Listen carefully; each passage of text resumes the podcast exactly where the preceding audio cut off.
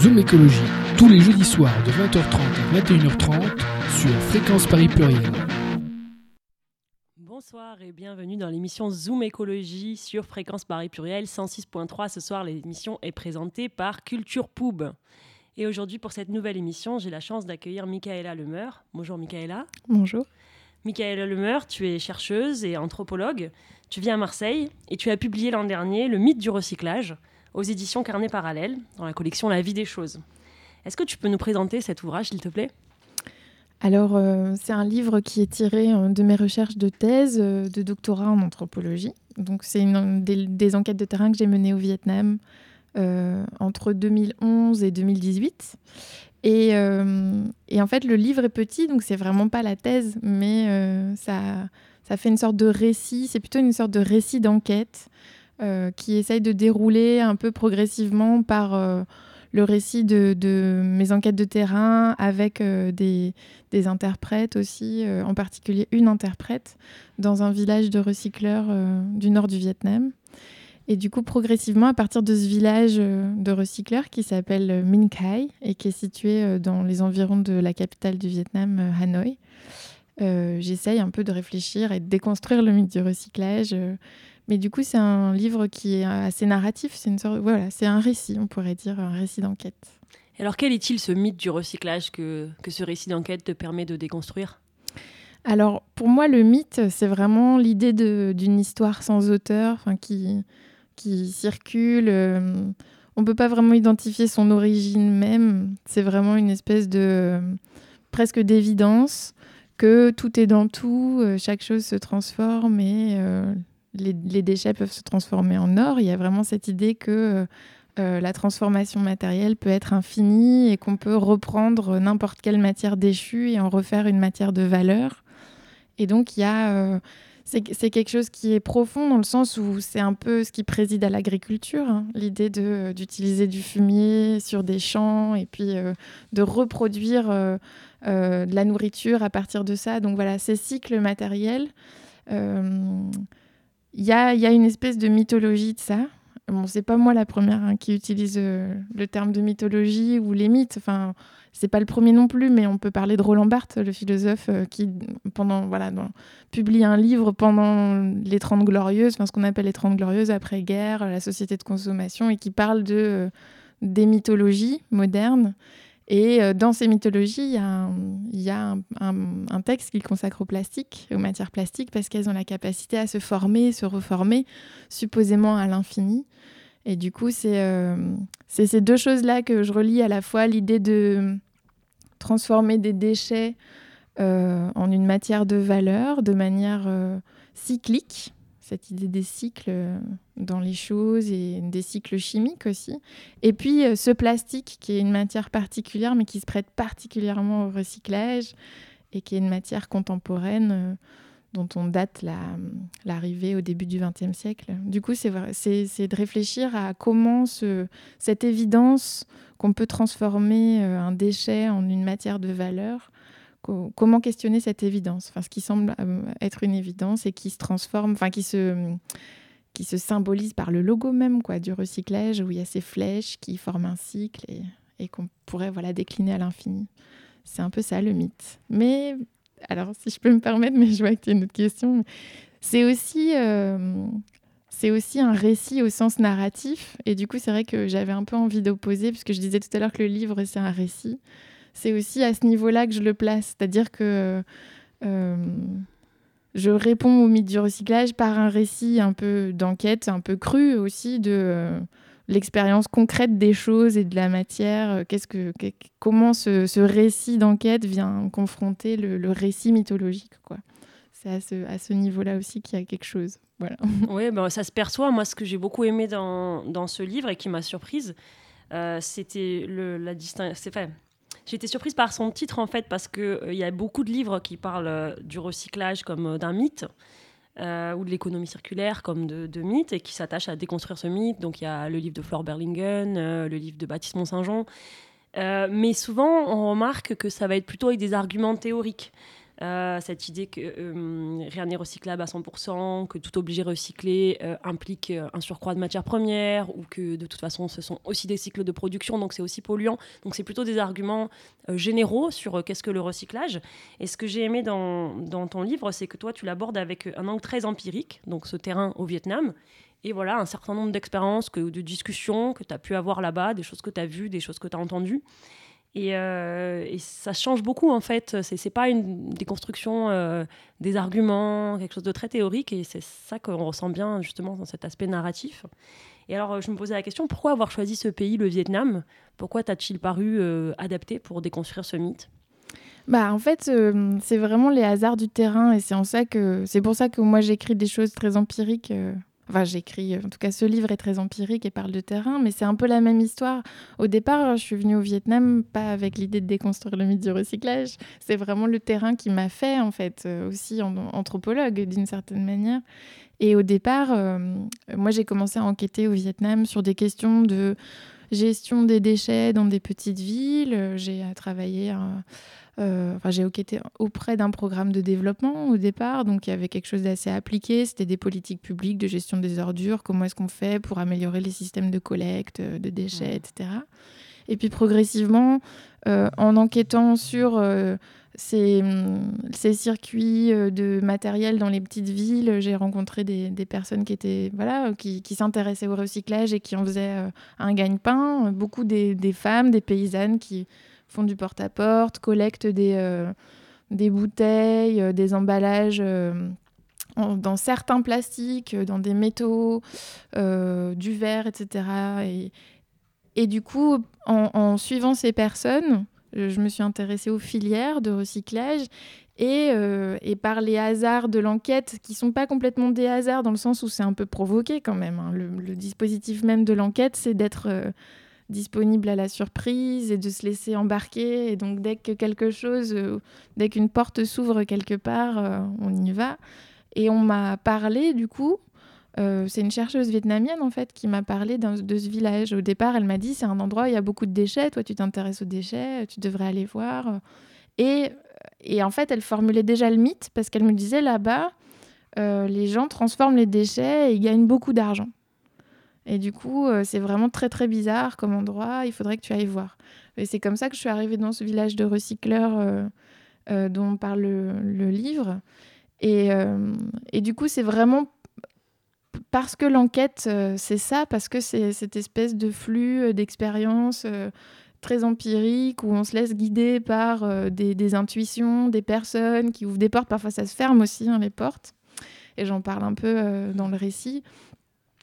Euh, c'est comme ça que, que, je suis arrivée à moi-même faire l'expérience, ou en tout cas le constat, de ce recyclage euh, qui en fait n'était pas écologique et qui se déroulait sous mes yeux, et dont je pense que j'avais besoin aussi, moi, de partager cette expérience-là, parce que j'ai l'impression, alors en tout cas, je pense qu'il y a plein de manières de déconstruire le mythe, et comme tu disais tout à l'heure, euh, on peut réfuter sur des aspects théoriques, mais moi, je trouvais qu'il y avait une force à essayer de d'essayer de faire vivre l'expérience, quoi. Bon, euh, même si euh, c'est intermédié par le texte et tout ça, mais d'essayer de transmettre l'expérience, le constat, de l'avoir, euh, de voir en fait, ça c'est assez fort en anthropologie et c'est vrai que c'est ça qui me qui me plaît, quoi, ce terrain et, toute sa rugosité et toute sa viscosité, voire je sais pas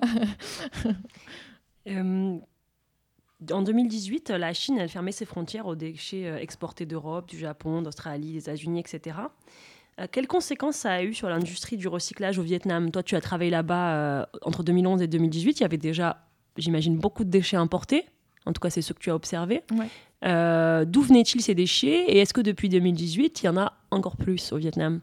Alors, il y en avait effectivement déjà. Et c'est vrai que il euh, y a une rivalité euh, historique et à la fois une. Euh, la Chine pour le Vietnam, c'est un peu. c'est une sorte de modèle, anti-modèle. Enfin, en tout cas, il y a, y a, à la fois quelque chose d'attractif et de repoussoir. et c'est vraiment très, très, très ancré dans l'histoire politique du pays et même du peuplement hein, du pays.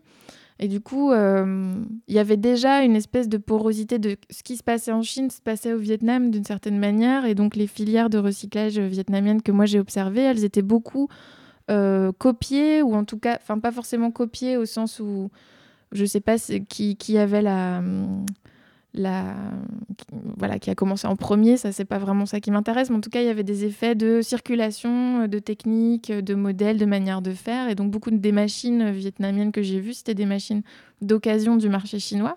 Donc il y avait déjà une espèce de reproduction des, des, dans la technique de ce qui se passait en Chine. Et, euh, et ces matières, euh, elles venaient comme celles qui arrivaient en Chine, de partout dans le monde mais pour beaucoup de pays développés. Alors ce qui est assez difficile, c'est de tracer vraiment très très précisément ces matières, parce qu'en fait, elles ont des circuits, euh, c'est des agrégations de plein de filières matérielles.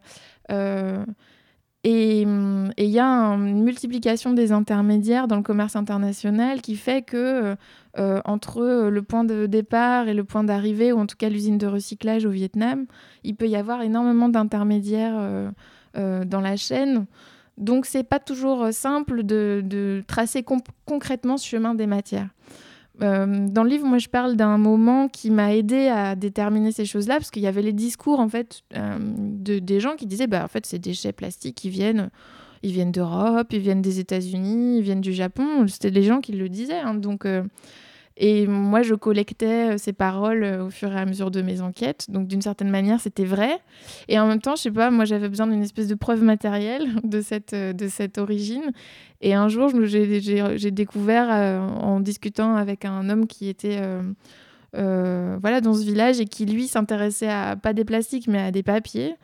en discutant avec lui, en ouvrant une boîte de carton avec lui, on a regardé ces papiers. En fait, c'était des papiers, des déchets qui venaient directement d'Irlande et qui avaient à peu près 13 euh, mois de voyage ou 12 mois de voyage dans le.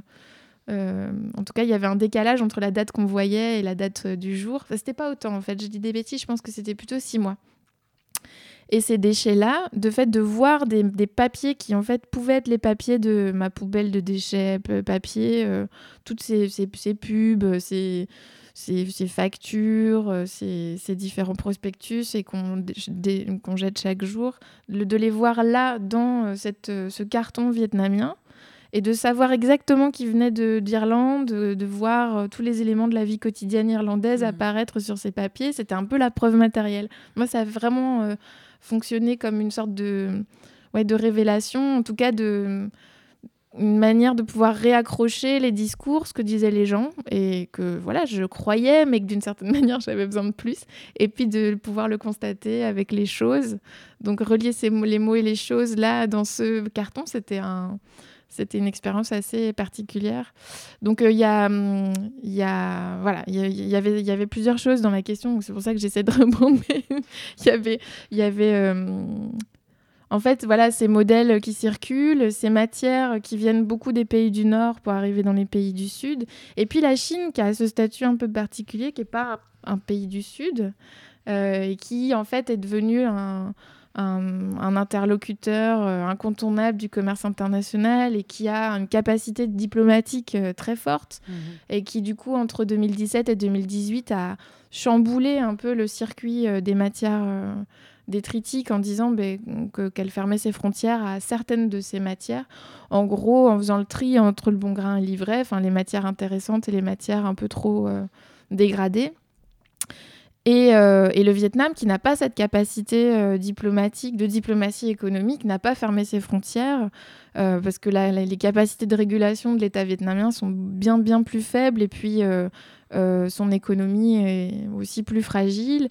Euh, et, du coup, euh, en 2018, on a vu beaucoup de containers déroutés qui trouvaient plus euh, d'acquéreurs, qui soit n'arrivaient pas à partir des ports d'origine, et donc il y a eu une sorte de crise des déchets aux États-Unis qui s'est observée. Il y avait vraiment des centres, des dépôts de déchets qui ou des déchets s'entassaient, parce qu'auparavant, il y avait une circulation relativement fluide, on envoyait tout en container, ça partait vers la Chine, etc.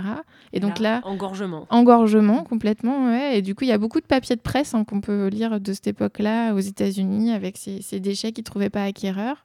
Et puis, en aval de la filière, et ben, il y avait de la même manière des, des, des bateaux et des containers qui ne trouvaient pas de débouchés dans les ports. Et donc, il y a eu une espèce de crise au Vietnam. Et je pense qu'on pourrait retrouver cette crise-là aux Philippines, en Thaïlande, en Indonésie, d'autres pays, en fait, qui sont des destinataires de ces déchets. Et avec une espèce de trop-plein, quoi. Et donc le village des recycleurs dans lequel moi j'ai enquêté a commencé à refaire euh, l'objet de traitement médiatique à cette mmh. époque-là parce qu'en fait, il était vraiment submergé. Donc il y avait une espèce de... Euh, ouais, les montagnes de déchets que j'avais déjà observées, là, elles commençaient à devenir particulièrement envahissantes et à alerter, y compris les médias euh, de, de, du pays, quoi. D'accord. Et alors concrètement, comment ça se passe dans ce, dans ce village de recycleurs qui s'appelle euh, Minkai? Euh, Quand tu dis des montagnes de déchets, c'est ça qu'on observe? C'est des, en gros nos poubelles, nos sacs poubelles remplis de déchets, entassés euh, dehors, dans les rues, qui vont. Tu parlais tout à l'heure d'usines. en te lisant, j'avais l'impression que c'était plutôt des, des, petits ateliers de différentes tailles. Comment ça se passe concrètement ce recyclage sur place? Alors, c'est pas vraiment des, des, montagnes de déchets comme sur des décharges. Il y a déjà eu un pré-tri donc, c'est des montagnes de plastique sale. Euh, et il y en a de plein de sortes. Il y a beaucoup de plastique parce que le village s'est progressivement euh, spécialisé euh, dans le plastique. Mais il y a aussi des montagnes d'autres sortes de détritus à droite à gauche. Mais, et, donc essentiellement du plastique, mais il y a plein de sortes de plastique. Il y a des plastiques, des films plastiques, des films plastiques de différentes couleurs de différentes qualités. Euh, il y en a certains qui sont clairs, d'autres qui sont foncés, d'autres qui sont sales, d'autres qui sont très sales. Euh, et euh, il y a aussi des tas de bidons, puisque c'est d'autres sortes de, de plastique. Souvent, les, bidons, c'est du polypropylène, alors que les films, ça va plutôt être du polyéthylène. et puis après, on a aussi les bouteilles qui sont plutôt du polyéthylène terephthalate. Enfin, il y a plein de sortes de qualités de plastique et il y a déjà eu un pré-tri. Souvent, en amont euh, des exportations, puisque c'est malheureusement des centres de tri des pays euh, développés qui exportent parfois directement. Donc ils constituent des, balles de plastique à partir de nos déchets et les exportent en conteneurs euh, au Vietnam. Et donc ils sont plus appelés déchets à cette époque-là, puisque comme ils ont été triés, ils sont qualifiés comme des matières premières secondaires. et le, tri, en fait, a permis de les requalifier et donc de leur faire gagner une petite valeur.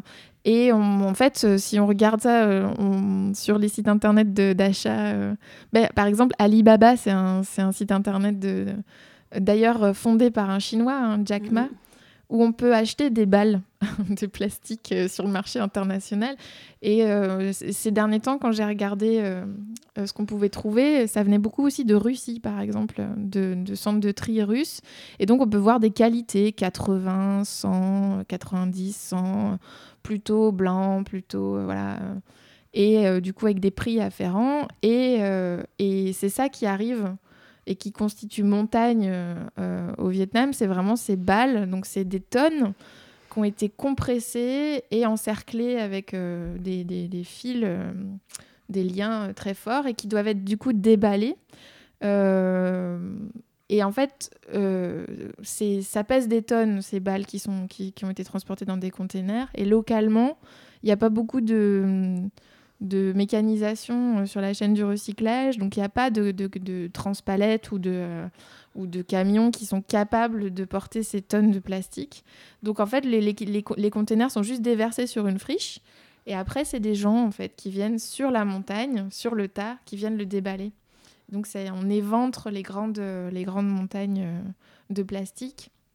Et là encore, c'est beaucoup des femmes qui sont paysannes et qui cherchent des, des compléments de revenus qui, euh, qui sont assises la journée sur ces balles et qui, qui retrient à nouveau euh, les déchets en euh, sélectionnant les bleus, des blancs, les noirs, des, des, rouges, etc.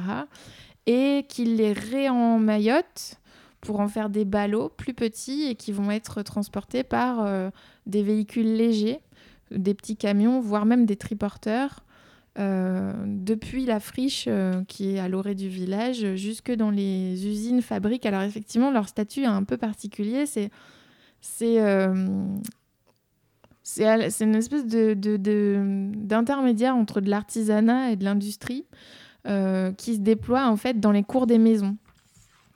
Et donc, il y a, y a, une variété de, de, chaînes de recyclage selon les entrepreneurs. Il y a des, vraiment des petits entrepreneurs qui font ça sous des bâches, avec des machines d'occasion dans des conditions vraiment très très mauvaises, avec, qui stockent leurs déchets plastiques euh, avec très peu de protection de, bah, de la pluie, des intempéries, des animaux. Hein. Il y a beaucoup de chiens errants euh, à Minghai, euh, de rats et autres, autres animaux qui peuvent du coup se développer dans ces, se trouver à l'aise dans ces entrepôts. Et, et, du coup, sur la chaîne, une chaîne de recyclage, et il y a certains endroits où il y en a plus, mais une chaîne de recyclage, ça fonctionne, ça peut être activé par trois ouvriers on va dire. Il y a un ouvrier ou une ouvrière, souvent, qui, alimente la chaîne, une déchiqueteuse. Euh, les plastiques sont broyés par la déchiqueteuse et ils sont euh, projetés dans un bain d'eau pour être euh, décrassés, parce qu'on ne peut pas dire qu'ils sont propres vraiment après, l'eau est suffisamment sale pour parler de décrassage, de décrassage plutôt que de nettoyage. Et euh, euh, après être passé dans ce bain, il remonte une, chaîne mécanique et là, il y a un, autre ouvrier ou une autre ouvrière qui est sur une plateforme où les plastiques sont égouttés. Et c'est cet ouvrier ou cette ouvrière qui alimente la machine qui va fondre le plastique et qui est vraiment la machine centrale du processus, qui est l'extrudeuse. Là où se passe l'alchimie. Oui, c'est ça. et où il y a euh, où le, la matière est portée à fusion et, de l'extrudeuse sort une espèce de, de, pâte un peu grumeleuse. Et il y a autant de couleurs et d'aspects de, de, pâte que de matière entrante. Donc plus les déchets sont sales à l'entrée, plus la pâte est grumeleuse. Et quand elle sort du goulot, elle, elle fait des bulles euh, de gaz, elle saute un peu, elle peut être... Euh, voilà, euh, plus ou moins visqueuse, plus ou moins liquide. Et après cette, euh, cette fusion de pâte, la pâte est remise dans une autre extrudeuse euh, qui va, elle, produire des sortes de filins de plastique. Ça ressemble un peu à des spaghettis. C'est comme si on mettait une pâte dans une machine à spaghettis. Et donc la pression pousse ces filins hors d'un filtre, là, donc font des spaghettis. Les spaghettis sont refroidis dans de l'eau, puis coupés en petits tronçons et donc ça fait des petites pépites. Et c'est ça, les pépites qui font un peu le l'or des recycleurs. C'est ça, la matière première secondaire euh, à partir de laquelle on reformera des, sacs plastiques ou autre chose. Est-ce qu'il y a d'autres objets que des sacs plastiques qui sont reformés à partir de ce processus de recyclage? Et alors, euh, moi, ce que j'ai observé, c'est qu'en fait, les, matières qui sortent de ces, usines, ces petites fabriques, sont en fait euh, tellement mauvaises qu'on ne peut pas faire grand-chose de plus que des sacs plastiques parce que euh, cet or dont je parlais tout à l'heure, c'est plutôt noir, c'est plutôt friable, c'est euh, euh, et donc il faut en fait le mélanger à autre chose pour pouvoir produire un objet de valeur intéressante sur le marché. Et donc, en fait, après, les, après les usines de recyclage, quand on va vers les usines de fabrication d'objets en plastique recyclé, les entrepreneurs mélangent euh, différents granulés euh, de couleurs euh, et en fait, dans, dans l'essentiel des cas, doivent rajouter des colorants, voire des plastiques de meilleure qualité Enfin, en tout cas, ils panachent quoi, entre des plastiques de mauvaise qualité et de des plastiques non recyclés. Donc, ils réintroduisent de la matière première ah dans le processus. Ils, ils, réintroduisent de la matière première pure, en tout cas euh, issue des hydrocarbures, directement issue des hydrocarbures dans le processus, pour teindre, euh, teinter euh, la, la, la, la pâte dans la masse et pouvoir avoir un objet qui, à la fin, est un peu rose ou un peu jaune ou et qui du coup va pouvoir être vendu parce que le problème c'est que si on utilise directement les, les le, le, minerai qui sort des, des, usines de recyclage, on va avoir du marron, des, voilà, des, des couleurs vraiment euh, très peu intéressantes.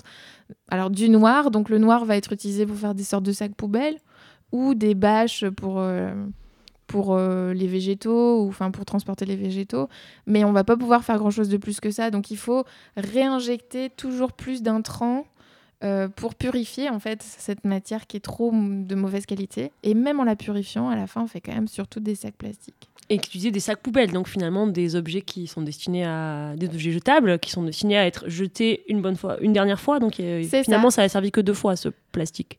Oui, oui, c'est un peu ça. C'est autant d'énergie, parce que autant de transport, autant d'énergie, autant de travail, hein, parce qu'il y a énergie, puis il y a le travail de ces personnes qui sont engagées à transformer cette matière et à la faire, l'extraire euh, euh, dans des conditions vraiment difficiles.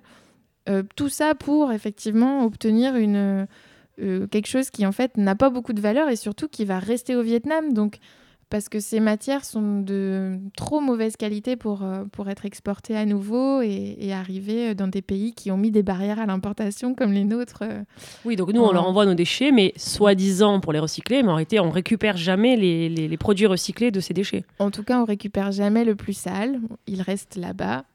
Et euh, là-bas, ces, ces, sacs plastiques que j'ai décrits, dont on produit beaucoup enfin qui sont beaucoup produits à Minkai, sont en fait euh, destinés uniquement au marché local et puis même pas au supermarché vietnamien, hein, au marché. Euh, euh, donc, ou alors à l'emballage de, de, vêtements, enfin des choses qui n'ont qui sont pas propres à la consommation, par, par, exemple parce que les Vietnamiens aussi trouvent que ces sacs plastiques sont de mauvaise qualité. En fait, ils les utilisent pour certains usages euh, de transport de choses, mais jamais, au grand jamais, on mettra de la nourriture dans un sac plastique euh, qui vient des usines de Minkai, parce qu'en fait, euh, il devient friable. En fait, c'est un plastique qui ressemble plus tout à fait à un plastique. Des fois, ça ressemble un peu à une sorte de papier granuleux mmh. qui vieillit mal. Moi, j'en ai transporté beaucoup des sacs plastiques comme ça dans mes affaires et, et en fait, ils laissent des bouts, quoi. ok, donc non seulement ça suppose plus de matière, de la nouvelle matière première pure, mais non seulement ça, non seulement c'est pas renvoyé vers les, les, pays euh, producteurs de déchets, mais en plus, c'est des objets de mauvaise qualité. Ouais. Très bien, merci. On va faire notre première pause musicale. Michaela, tu as choisi plusieurs chansons sur le thème du déchet, du déchet plastique pour, euh, pour accompagner cette émission. Donc on s'écoute pour commencer euh, Junk de Paul McCartney. Bicycles for two, broken hearted Jubilee.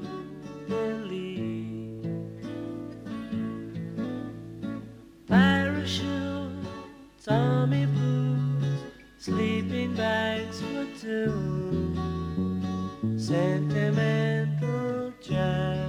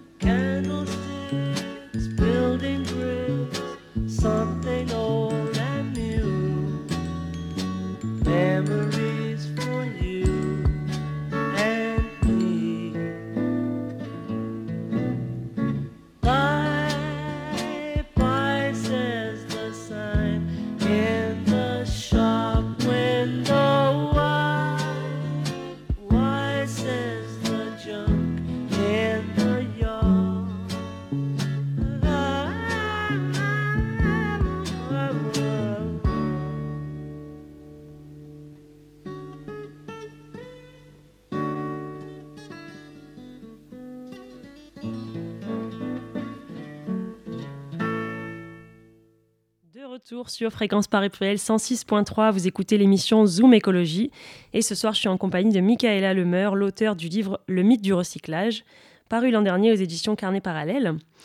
Euh, un livre qui décrit l'industrie du recyclage des déchets plastiques au Vietnam, déchets issus de la consommation d'autres pays, notamment de l'Europe. Michaela, on vient d'écouter euh, Junk de Paul McCartney, une chanson que tu as choisie pour accompagner l'émission. Tu peux nous expliquer un peu ce choix? Ben, junk, c'est toutes ces, tous ces trucs, toutes ces... en Belgique, on dit toutes ces broles qu'on laisse euh, dans les placards, dans les fonds de jardin, dans les garages, etc. Et, euh, et, je trouve que cette chanson, elle est vraiment intéressante parce que elle, euh, elle est très douce, très mélancolique en même temps, et elle mélange du sensible et puis, et puis des grandes questions Et il y a ce petit refrain Bye, bye, says the, says the sign on the shop window. Donc c'est vraiment acheter, acheter. Et puis euh, derrière, dans le jardin, il dit ah, donc il y a un effet envers du décor. Euh, c'est Why, why, says the je retrouve même plus, mais c'est vraiment pourquoi, pourquoi finalement dit le jardin, quoi, le jardin où qui se fait entasser, voilà, où on entasse toutes ces broles, euh, et, je trouve que c'est assez joliment dit, quoi, cette question de ce rapport à l'achat et à la consommation. Bah justement, ton enquête sur le Vietnam, elle montre bien qu'il y a un envers du décor à tous ces achats et à toute cette envahissement, accumulation d'objets, euh, c'est donc le fait qu'il y a une injustice environnementale, on pourrait dire, entre des pays où la consommation est forte et où euh, on parvient à, oublier un petit peu l'impact environnemental de cette surconsommation en exportant les déchets, et puis ces pays qui reçoivent ces déchets et qui euh, bah, doivent les traiter, donc au mépris de leur, propre environnement. Dans ton livre, tu dis que tu décris, je cite, des inégalités des chances et des faits Face aux déchets, quand certains s'en débarrassent, d'autres doivent faire avec. Fin de citation. Euh, comment est vécue cette injustice environnementale euh, par les personnes qui font avec, justement, les ouvrières du recyclage, les riverains euh, de, ces, industries, les entrepreneurs ou les, personnes qui en sont témoins à travers les médias? Au Vietnam, comment est vécu ce déséquilibre entre ceux qui consomment et ceux qui recyclent? C'est pas une question facile parce qu'en fait, euh, je sais même pas si elle est conceptualisée comme ça par euh, beaucoup de gens en fait. Euh, je pense qu'il y a un effet. ce qui est terrible, c'est que hum, ces injustices environnementales, et puis j'essaye un peu d'en parler dans le livre, elles sont aussi liées à des strates historiques d'injustice de toutes sortes. Surtout au Vietnam, oui. Et voilà, et donc en fait, il y a aussi l'histoire guerrière et des rapports de domination internationaux qui font que voilà, c'est assez incorporé, intégré, euh, c'est structurel le fait d'être d'un pays pauvre, même s'il y a une fierté euh, d'avoir résisté au plus grand. Et je pense que voilà, il y a beaucoup de Vietnamiens qui défendent aussi euh, régulièrement cette idée d'avoir résisté dans des moments d'impérialisme fort. Mais il y a une espèce de continuité pour moi entre l'impérialisme guerrier et l'impérialisme économique et du coup, effectivement, le fait que des pays deviennent la poubelle des, de, des États anciennement euh, colonisateurs, euh, ça, c'est vraiment une très grande question.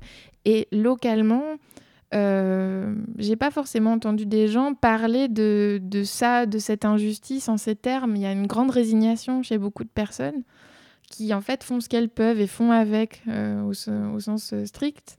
Euh, et puis, il y a d'autres personnes qui, euh, comme ces entrepreneurs, euh, prennent leur parti de ça et se disent de la merde, on réussit à devenir des entrepreneurs victorieux, à gagner de l'argent, à s'extraire de la misère, etc., et qui sont dans un récit conquérant à partir de, des déchets du monde.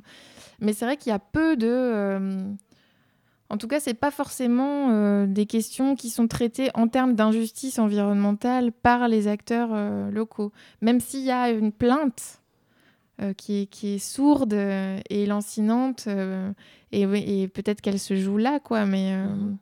mais ce n'est pas forcément pensé, perçu, décrit en termes d'injustice environnementale. De quoi se plaint-on alors quand mm. on se plaint de, des déchets, de l'environnement de Minkai eh ben, c'est compliqué parce qu'on est accablé vraiment de, de, plein de choses. On est dans un village qui est, euh, qui est en fait euh, en train d'être euh, vraiment sacrifié au, sur l'autel de la consommation. Alors, je vais peut-être un peu fort, mais il y, y, a un vrai effet de sacrifice parce que ce il y a le sacrifice des corps de ces ouvrières et de ces ouvriers qui en fait euh, font ce qu'ils peuvent et, cherchent juste de quoi subvenir euh, à leurs besoins, de quoi survivre hein, parfois parce qu'ils gagnent vraiment pas grand chose pour certains. Et puis en fait tout l'environnement du village est détruit. par ce recyclage des plastiques qui est et en fait ça, ça se traduit dans l'eau dans les sédiments dans ce que dans ce que les plantes mangent c'est vraiment profondément imprégné, ça irrigue le territoire euh, parce que ces, ces, usines, elles polluent aussi localement. Et du coup, on, on se plaint de, je, je pense qu'on se plaint de tout, on voudrait juste pouvoir partir, mais il n'y a, pas trop, a pas trop le choix. quoi. Euh, donc c'est euh, c'est vraiment un contexte qui est assez lourd. et où pourtant il y a des gens qui vivent, il y a une école, il y a une crèche, mais, mais les habitants ont peur des cancers. Ils ont peur d'être exposés à des fumées toxiques. Ils ont peur d'être de voilà de que ça se traduise. C'est difficile en plus avec ces, ces, ces, pathologies qui émergent de contact euh, avec euh, la pollution. Euh. À long terme souvent. Ouais, c'est ça. En mm. fait, c'est, il, faudrait, il faudrait vraiment faire des études épidémiologiques, de, d'exposition à des risques, de cancer, etc. Et ça, bon, moi, je ne l'ai pas fait. J'ai juste constaté que les gens parlent beaucoup de maladies. Voilà. Ça se traduit plutôt par des préoccupations sanitaires au ah quotidien. Oui, Ouais, très forte. Tu écris aussi dans ton livre que, je cite, en 2020, euh, l'Union européenne a exporté 27 490 340 tonnes de déchets, une quantité qui a presque doublé depuis 2004. Donc, fin de citation. Tu évoques aussi de nouveaux Eldorado du recyclage, plus proches de la France, la Turquie, la Bulgarie, la Roumanie, qui sont d'ailleurs aussi des pays où les industries manufacturielles sont souvent délocalisées. C'est de là aussi que viennent euh, nos produits électroniques, nos vêtements. Est-ce que tu peux nous en dire plus sur ces mutations euh, de, l'industrie du, recyclage à l'échelle mondiale? Bah alors le, recyclage, euh, c'est euh, en tout cas, on parlait tout à l'heure du mythe du recyclage si on réfléchit à l'échelle matérielle, mais ça se retraduit à l'échelle de l'économie circulaire. L'idée de l'économie circulaire, c'est la transposition de ce mythe du recyclage à l'échelle économique et à l'échelle de la maximisation des flux de matière et de leur transformation industrielle. Et donc, cette économie circulaire, en l'état, elle repose énormément sur, euh, sur, les sur les délocalisations de production.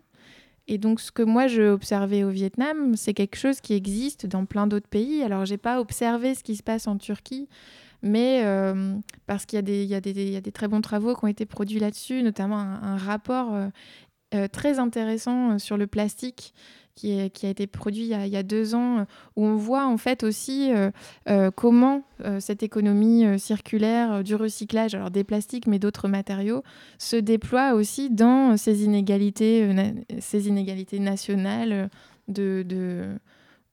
qui sont liées à alors un dumping social et environnemental, on pourrait dire en tout cas à des réglementations qui sont très différenciées, avec des États qui réglementent très fort sur leur territoire et qui imposent des normes qui font que ce qui est recyclé en France, ce qui est recyclé en Europe, bah voilà, va, va passer au crible d'énormément de, normes. Et mais... donc coûter plus cher. Et voilà, et donc coûter plus cher. Et donc tout ce qui euh, sort euh, de ces frontières euh, normatives et qui en fait peut être fait un peu à l'abri des regards dans d'autres pays. Et donc, il y a beaucoup. Enfin, voilà, parmi moi, ce que j'ai observé au Vietnam, il y a d'autres chercheurs qui l'ont observé en Afrique de l'Ouest, en Turquie, en Égypte. Et, euh, et donc, c'est ce jeu un peu euh, où les parties sont dans des situations inégales euh, qui, qui se déploient à l'échelle internationale. Et. Et je pense que c'est important en fait qu'on pense ce qui se passe localement dans nos pays et quand on parle d'économie circulaire en France, qu'on le pense avec toujours cette perspective de l'ailleurs. Bah oui, avec une perspective internationale, quoi. Mmh, mmh, Puisque c'est euh, une économie ancrée dans la mondialisation. Mmh, Donc je sais que, je, je sais que le, la Commission européenne est dans une logique de réglementation de ces flux, de ces expéditions de déchets, et je pense qu'il y a eu suffisamment de, bah justement, de livres, de, de productions qui viennent euh, parler de ce commerce euh, international des déchets. Euh, et qui font peut-être que ça fait un peu bouger euh, les, les, les, régulateurs, etc. Donc j'ai eu vent de ça, qu'il y a des, une circulaire qui, qui est en cours. J'espère que ça, ça, va avoir des effets concrets et que ça va pas être euh, une nouvelle norme qui, qui, qui comment dire, qui créera encore plus de, de marginalité et d'irrégularité de l'autre côté, parce que c'est aussi le, mm. le, problème, quoi. C'est ces effets à double tranchant euh, dans les pays du Sud. À ce sujet, on entend souvent dire que cette mondialisation de l'industrie du recyclage est une opportunité économique pour euh, certains pays et une source de développement. Euh, je ne reprends pas ce terme à mon compte, mais c'est ce qu'on entend. Que réponds-tu à ce genre d'argument? Bah, alors en fait, le, à partir du moment où on est dans des inégalités telles, euh, oui, bah, c'est un peu ce que diraient certains, certains recycleurs vietnamiens parfois. Hein. C'est cette idée que bah, on fait avec la matière qui est à disposition et donc on peut se développer à partir de ça. Et, euh, et ils font feu de tout bois, ils font avec euh, ce, qui, ce qui est accessible. Mais de là à dire que c'est un moteur de développement, moi je trouve que ce qui est problématique, c'est de passer sous silence tout le mal développement. Enfin, en réalité, on devrait réfléchir les choses de manière beaucoup plus euh, euh, parallèle entre des logiques de, sobriété dans les pays du Nord et des logiques équivalentes avec les problématiques différentes des pays du Sud, mais qu'en tout cas, euh, il ne faut pas passer tous par les mêmes erreurs, les mêmes étapes, euh, les mêmes... Euh, voilà, le développement, il y, a toute une critique du développement qui a été produite par plein, plein, plein d'auteurs que je ne refais pas, mais en fait, c'est pas... on n'est pas obligé de passer par un stade pour arriver à un autre stade, donc peut-être qu'on peut éviter le massacre, le désastre, et réfléchir à, des solutions plus, respectueuses localement des, personnes et puis de leur environnement quoi, dans lequel ils vivent. Merci, on va faire notre deuxième pause musicale à partir d'un autre titre que tu as choisi. Donc tu nous as proposé un autre classique du rock euh, anglais, euh, la chanson Substitute des Who. Est-ce que tu veux nous dire pourquoi ce choix? Euh, alors Substitute, bah oui, oui, c'est vrai que c'est très rock anglais, mais elle est intéressante parce que c'est vraiment les Who pour moi, c'est vraiment le groupe de rock anglais qui, qui, qui incarne la critique de la société de consommation tout en étant dedans en fait. Enfin, c'est vraiment un groupe. Oui, ils ont vraiment créé un mouvement, un style vestimentaire. Oui. Euh, beau, ils ont beaucoup vendu. Ils et ont en même inspiré la jeunesse. Oui, c'est ça, tout en détruisant en permanence des objets. C'est quand même leur spécificité. Au bout, c'est de détruire, y compris sur scène, des choses et de d'être vraiment dans cette espèce de euh, attraction, destruction des choses au, dans les années 60. Et Substitute, elle est intéressante parce que voilà, ce substitut euh, c'est aussi l'histoire euh, industrielle et l'histoire de la pétrochimie que de passer par des substituts d'une matière. Euh, on, remplace une matière par une autre matière et donc là toujours un peu moins cher. Voilà, c'est ça. Et donc la, phrase de, Pete Townsend, le, guitariste des Who, qui dit I was born with a plastic spoon in my mouth. Donc c'est aussi qu'est-ce que les classes populaires ont gagné euh, avec la société de consommation, bah, c'est des, cuillères en plastique, c'est pas des cuillères en argent non plus. Il y a quand même quelque chose de classe qui joue, c'est intéressant. C'est à la fois, il y a un saut qualitatif de, qualité de vie, et en même temps, la reproduction, enfin les inégalités sociales perdurent, parce que ce qui est accessible aux pauvres, ça reste le plastique. Merci, on écoute tout de suite cette chanson.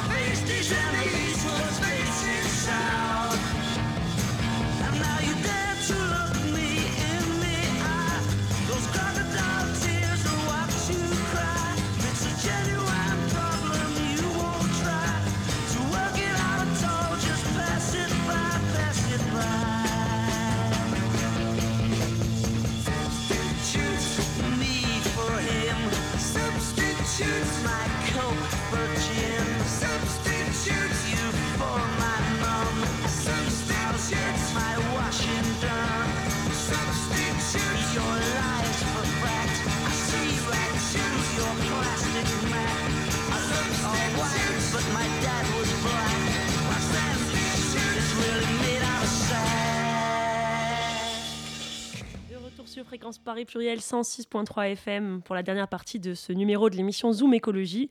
Une émission aujourd'hui consacrée au mythe du recyclage, à l'exportation des déchets et à la délocalisation de leur traitement.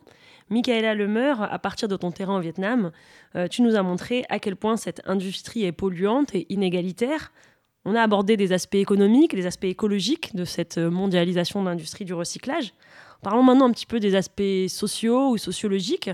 Euh, tu disais tout à l'heure que ce sont beaucoup de femmes qui travaillent dans le recyclage à Minkai, donc ce petit village euh, où se concentre le recyclage du plastique. Pourquoi est-ce qu'il y a cette division genrée du travail? Tu disais aussi que c'était des femmes qui étaient aussi des paysannes. Euh, comment s'expliquent ces parcours, ces parcours genrés ou ces parcours sociaux en tout cas? Alors, comment ils s'expliquent? Je ne sais pas exactement. Constate juste qu'il y a des enjeux autour du genre sur les questions de, propreté, d'hygiène, de qui, qui s'occupe de la propreté euh, domestique, qui s'occupe de l'hygiène, etc. On a évidemment une division genrée du travail qui se joue et c'est pas que euh, au Vietnam qu'on trouve euh, ce type de, de, rapport aux salles. et puis de la même manière, il y a une division qui se joue autour de la technique dans les usines. Et ça, c'est pareil. Je pense qu'il y a d'autres travaux de sciences sociales qui montrent euh, une division genrée du travail euh, autour de la technique. Et donc tout ça se mélange dans les usines de recyclage. Et on a euh, des femmes qui sont du coup préposées au tri sur le tas, sur des tas d'ordures qui sentent mauvais, qui, sont en train de pourrir au soleil et qui s'occupent de qui sont vraiment au plus près de la saleté, au plus près de l'état détritique de la matière. Et puis euh, les hommes qui sont souvent en fait préposés aux machines et à, voilà, cette technicité euh, avec euh, aussi toute une mise en scène de la masculinité. victorieuse face aux machines. Il y a certains hommes qui manipulent les machines. Alors certes, c'est parce qu'il fait chaud aussi, mais qui sont torse nu, dans la chaleur de la fusion du plastique, etc. Et qui parfois même fusionnent un peu avec le plastique en, en, voilà, en, revendiquant une identité de recycleur. Euh, euh, moi, j'ai rencontré un homme euh, qui, portait une pépite de plastique recyclé en boucle d'oreille et qui était vraiment dans un rapport à son travail de fusion identitaire, ce qui, ce qui, ce qui n'a jamais été le cas dans mes rencontres avec les femmes. Euh, qui triaient sur le tas, qui étaient plutôt pour le coup dans un rapport de plainte à leur travail et qui mmh. subissaient en fait la situation plus qu'autre chose. Du coup, il y a vraiment une, des inégalités aussi locales euh, et une division genrée du travail dans, ces, dans ce processus de recyclage qui se distribue à la fois sur l'état de la matière, plus c'est un déchet, plus ce sont des femmes qui s'en occupent, plus la matière est transformée, etc plus les hommes euh, interviennent, euh, et puis aussi dans, dans, ce rapport à la technique dont je parlais. Et alors, euh, pourquoi des femmes paysannes En fait, il y a c'est pareil, il ça, ça, y a des strates historiques de ça. En fait, le travail au champ est très, très irrégulier.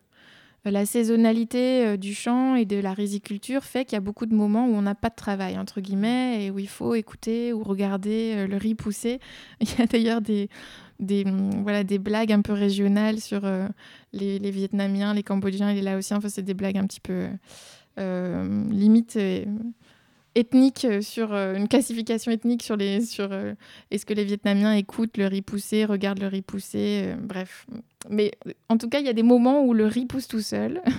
On n'a pas besoin de travailleuses et pour l'aider. On n'a pas besoin de travailleuses pour l'aider. Et donc, euh, il y, a, y, a, toujours eu des collectes, ou en tout cas des, des, des métiers, euh, enfin des activités un peu périphériques pour continuer à, à, améliorer les revenus des ménages. Euh. Des activités de complément, en fait. Oui, c'est ça. Pendant les saisons mortes. C'est ça. Et du coup, il y a,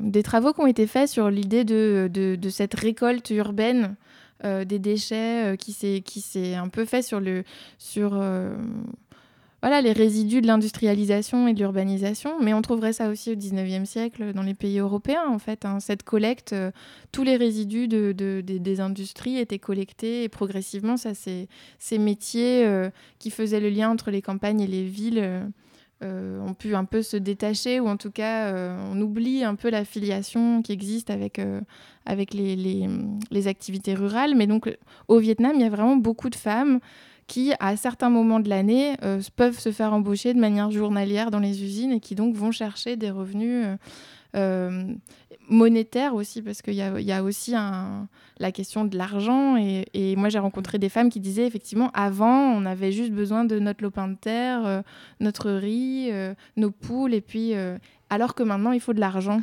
Oui, pour consommer. un système d'autoproduction qui permettait de se passer un peu d'argent. Oui, c'est ça. Aujourd'hui, beaucoup moins. En tout cas, c'est aussi les récits du passé, effectivement, mhm. qui fonctionnaient plus sur le troc, et enfin sur l'autoproduction vivrière, et puis aussi sur le troc.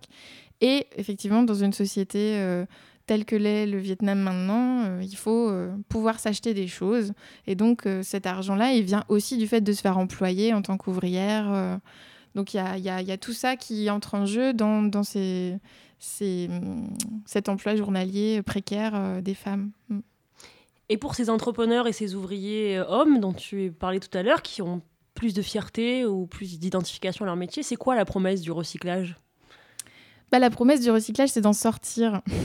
parce que parce qu'en fait, euh, même s'il y a une forte identification au fait de transformer la matière, euh, les entrepreneurs qui ont commencé avec le recyclage à la fin des années 80, au début des années 90, et qui ont réussi à, faire fructifier leur entreprise, en fait, ils, sortent tous du recyclage pour euh, retrouver l'industrie traditionnelle du plastique en important euh, des, granulés euh, issus directement du raffinage des hydrocarbures et faire des emballages plastiques purs notamment ces fameux gobelets transparents avec leurs petits chapeaux et leur, leur paille, parfait pour consommer des bubble tea qui sont très prisés en ce moment au Vietnam, ou alors voilà tous ces objets en plastique qui sont beaucoup plus nobles euh, Parce que non recyclé. Et voilà. Et donc, euh, en fait, c'est ça qui est encore plus. Bah voilà, qui, qui déconstruit d'autant plus le mythe. Et quand on, quand on se rend compte que ces entrepreneurs, en fait, fuient aussi le recyclage qui les a nourris euh, des années. Et il y en a très, très peu, en fait, qui vont défendre le recyclage pour le recyclage. En fait, ils défendent plutôt un modèle d'entreprise. et en fait, l'objectif, c'est plutôt de devenir des entrepreneurs normaux et euh, oublier leur statut d'entrepreneur de seconde zone. Ceux qui ont commencé à nettoyer les sacs plastiques dans la rivière, puis à acheter une machine d'occasion, etc. Et cette période qui a été difficile en fait. Donc dans les récits victorieux, on arrive à la plasturgie traditionnelle. Et on il n'y a vraiment pas un but d'être dans le, recyclage. C'est pas, du tout, une fin. C'est vraiment opportuniste. Et ça, il faut quand même le retenir aussi. C'est une opportunité économique et, euh, et elle est dégradante. Et donc, euh, il y a aussi cette envie d'en sortir, clairement. Merci. Une dernière question, donc toujours sur cette dimension sociale ou sociologique de, de cette industrie. Euh, pour les plus anciens, pour les habitants de ces villages de plastique euh, qui ont vu le village changer, qui sont les plus âgés, que signifie cette industrie Eux qui ont vu l'industrie arriver, qui ont vu l'environnement se dégrader, la composition de la population changer, que signifie ce recyclage pour eux? Alors, les avis sont très tranchés, puisque parmi les anciens, il y en a qui sont des piliers du recyclage et qui sont devenus des, politiciens locaux, euh, des gens très impliqués dans les institutions, euh, proches du parti, etc. Et qui donc, du coup, défendent euh, ce modèle de développement, y compris politiquement, en incarnant cette élite locale, en faisant construire l'hôtel du recyclage dans le village et en L'hôtel A-U-T-E-L Alors, l'hôtel du recyclage, c'est pas exactement ça. Je, je, fais un petit raccourci, mais il y a la maison communale de Minkai, a été financée par les recycleurs euh, victorieux. Et, euh, et, cette maison, elle est vraiment euh, au milieu, enfin vraiment entourée d'usines de recyclage. Et les, les grandes familles de recycleurs ont dont certains sont morts, euh, ont voilà, financé cette maison communale. Et à l'intérieur, il y a un hôtel, l'hôtel des ancêtres, puisqu'on est dans un culte des ancêtres. Et oui, d'une certaine manière, on vénère les ancêtres qui, pour certains, ont été des, recycleurs. Donc il y a quand même aussi une filiation, euh, aussi, euh, y compris dans le culte des ancêtres, sur le recyclage. Ça, c'est certains individus de ce village défendent cette identité recycleuse euh, jusqu'au bout des ongles. Et puis, il y a ceux qui se sont distanciés ou qui critiquent le recyclage, et il y en a beaucoup, qui disent que, voilà, en fait, si c'est ça le développement, et certains le disent en ces termes, ça va pas. Enfin, c'est le, c'est un, un, mal développement, et donc ils ont tout de suite envie de parler de tous les maux sociaux associés à les maux sociaux et environnementaux de ce village, en se remémorant une période où on pouvait encore se baigner dans la rivière, où on pouvait encore y pêcher du poisson, euh, où on était dans un, dans un rapport beaucoup plus proche à, à ce delta du fleuve rouge euh, qui, qui, a son, sa physionomie spécifique. Et, euh, et, ceux qui habitent encore là, pour certains, ne veulent jamais mettre les pieds dans le village des recycleurs parce que ça leur donne des hauts le cœur et c'est à la fois un dégoût physique parce que ça sent, ça sent le plastique en fusion, ça sent les déchets, mais c'est aussi un dégoût moral, je pense, vis-à-vis de ce type de développement-là. Donc il y a vraiment une espèce de, société très très tranchée, euh, avec euh, des oppositions frontales de modèles de, développement qui se, qui jouent aussi euh, localement. Merci beaucoup, ça va être l'heure de se quitter. Merci encore Michaela Lemeur d'avoir été avec nous pour évoquer votre livre, donc Le mythe du recyclage, paru en 2021 aux éditions Carnet Parallèle. Merci à vous, auditrices, auditeurs, d'avoir écouté Zoom Écologie. Vous nous retrouverez donc jeudi prochain sur Fréquence Paris Pluriel 106.3. D'ici là, tous nos podcasts sont disponibles sur zoomécologie.net ou sur Twitter en tapant Zoom Écologie ou Culture Poub. On se quitte à nouveau en musique avec une chanson de Philippe Catherine, Sac en plastique. Bonne soirée sur Fréquence Paris Pluriel 106.3.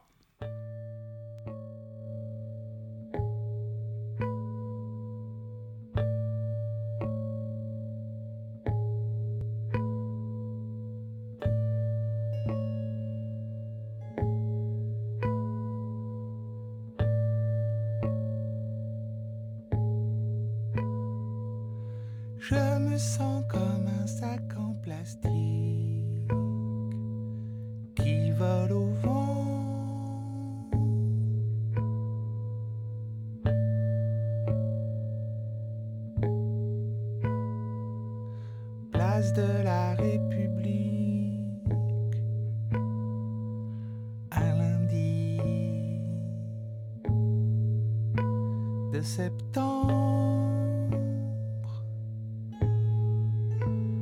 18h30. Les voitures n'avancent pas, le soleil a mis son pyjama rouge.